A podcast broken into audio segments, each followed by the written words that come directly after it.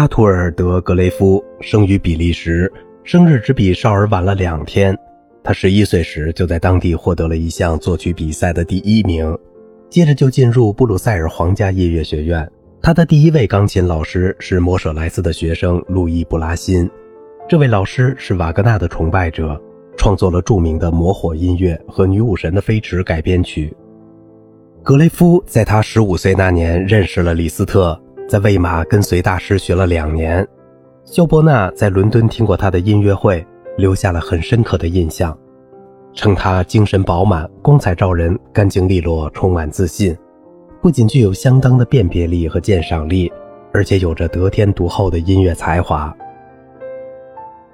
在李斯特晚年的学生中，格雷夫是最理智的钢琴家，他的演奏几乎是反浪漫的，从他的录音中可以得到证明。格雷夫从1885年起就在布鲁塞尔音乐学院执教，直到1930年退休。他最著名的英国学生科尔称他是个有绅士风度、友善而又具有幽默感的人。1882年，格雷夫与格里格相识，并迅速成为至交，直到格里格去世。格里格热情地称他为“我所遇见的我的作品的最佳诠释者”。他们俩多次在比利时合作演出格里格著名的钢琴协奏曲。格雷夫的这个格里格钢琴协奏曲的录音，也是这部作品历史上首个完整的录音。此外，他还录了几首格里格的抒情小品。格雷夫还以诠释圣桑的音乐而著称于世。他曾在巴黎结识了圣桑，并一起工作了一段时间。他弹的圣桑第二钢琴协奏曲录制于1928年。除了两首协奏曲以外，格雷夫的录音还包括肖邦第二钢琴奏鸣曲、四首圆舞曲、一首夜曲、李斯特的匈牙利狂想曲第十二号、波兰舞曲二号、维也纳小夜曲和莫什科夫斯基的三首小品等等。他的演奏技术非常准确有控制，和绍尔一样是理智型的钢琴家，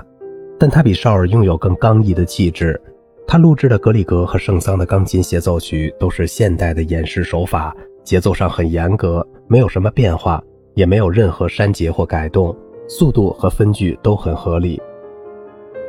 他演示肖邦的作品带有强烈的悲剧色彩，很多浪漫派钢琴家，比如拉赫玛尼诺夫、戈多夫斯基、科尔托，都录制了肖邦第二奏鸣曲。相比之下，格雷夫演示的更深刻，音色更深沉。两首李斯特的炫技作品，他都弹得坚实无比，字字珠玑。美中不足的是，格雷夫在弹维也纳小夜曲这类浪漫轻盈的作品时，有些过于规整而缺乏灵气。